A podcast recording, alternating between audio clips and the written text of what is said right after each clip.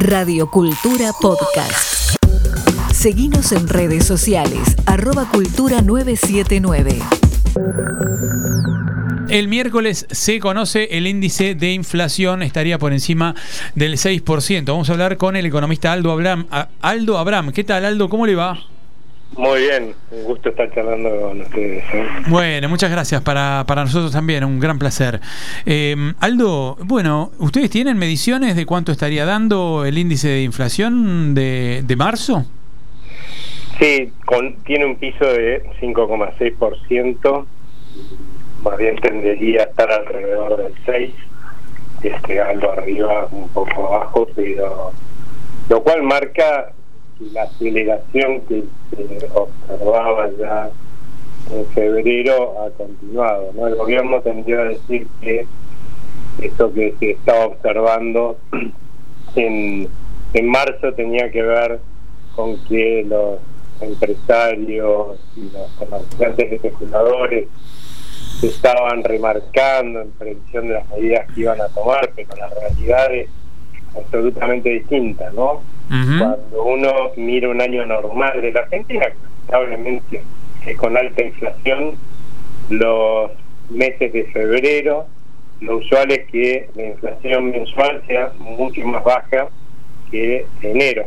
Y en el caso de este febrero último fue mucho más alto, lo cual ya nos estaba una pauta que el caballo venía galopando y corriendo cada vez más rápido y así entró a marzo, ¿no? Este, y no es casualidad, ¿no?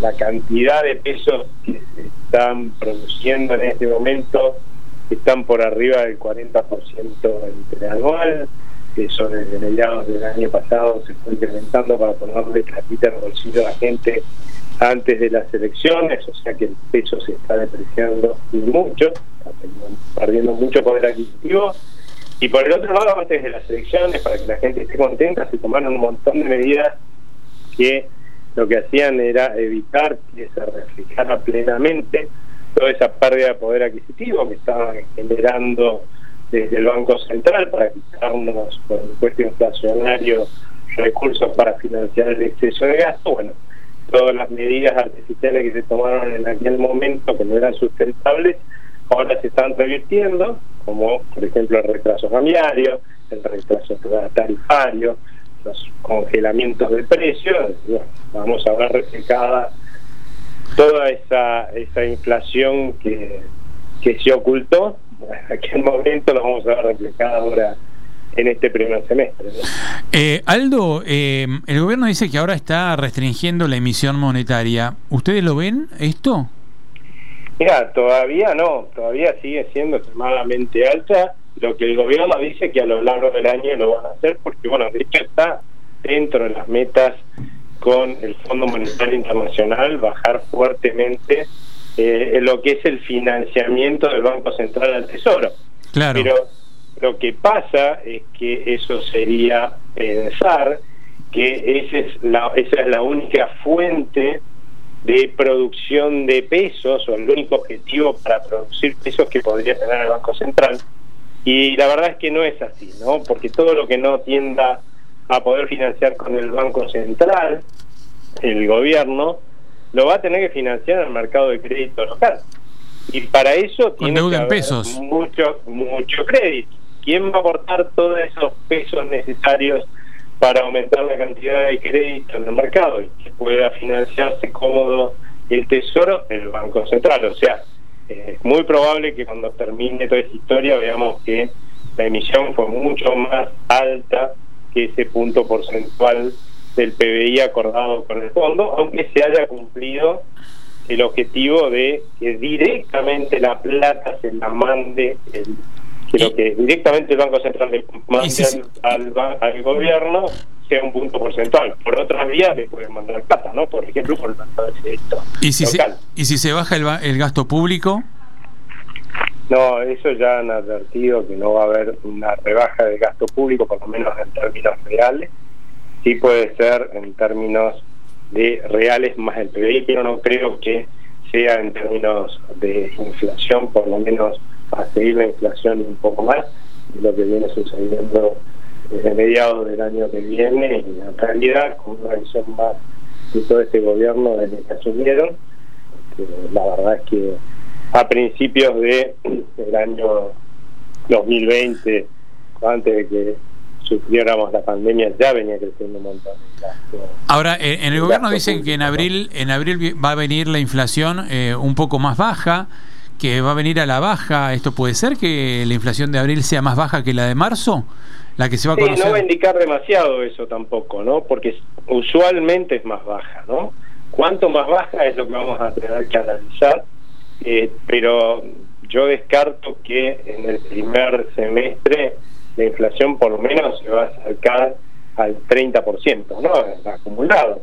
Y te recuerdo que en el proyecto de presupuesto que mandaron el año pasado al Congreso y que no se aprobó, la meta de inflación era 33%. Claro, claro. Eh, sí, se está estimando una inflación eh, para el año del 60%. Eh, esto dicho dentro del gobierno, no, no, no, a las no analistas del mercado, sino dentro del propio gobierno. Es que lamentablemente es imposible que sea menos del 60% ya a esta altura, porque justamente uno lo que no ve es que hayan eh, desacelerado el ritmo de producción de pesos lo suficiente, sí, algo con respecto a los picos por ahí, pero siguen siendo muy altos. Y por el otro lado, imagínate un señor que tiene pesos en el bolsillo y ve que pierde valor a la velocidad que está perdiendo valor hoy eh, la moneda local, ¿no? Sus ahorros son en definitiva todos los ahorros en pesos que están perdiendo poder adquisitivo. ¿Vos qué harías? no bajarías la cantidad de pesos que tenés en el bolsillo. Y es un poco, también eso también hace que el peso se deprecie más, porque no solamente baja el precio de la naranja, cuando se produce más naranja de lo que la gente quiere, ¿no? Si vos tenés que la demanda de naranja baja, también baja el precio de la naranja. O sea, y de la demanda de pesos baja, también baja el poder adquisitivo del peso es la unidad de medida con la cual vos evaluás todos los días y el servicio de la economía. O sea, después vos vas al, al súper y te extraña que el señor te diga, mire, disculpe eso que usted se quiere llevar, vale lo mismo que antes, pero los pesos que me quiere dar valen mucho menos, deme más peso, o que llames al gasista le diga, para que te arregle el calefón y te diga, mire, mi trabajo vale lo mismo que antes, si usted me quiere dar un peso que vale mucho menos que antes, me va a tener que dar más pesos. Y eso es lo que nosotros llamamos inflación, que no es otra cosa que la pérdida del poder adquisitivo de nuestra moneda, ¿no? que se genera usualmente desde el Banco Central. Aldo, eh, bueno, clarísimo. Muchísimas gracias por todo. ¿eh? Muchas gracias a ustedes, eh, que tengan una muy buena noche. Igualmente, Aldo Abram, economista, ¿eh? un panorama preocupante en cuanto a la inflación que, que nos espera. Escucha nuestra programación en vivo en fmradiocultura.com.ar.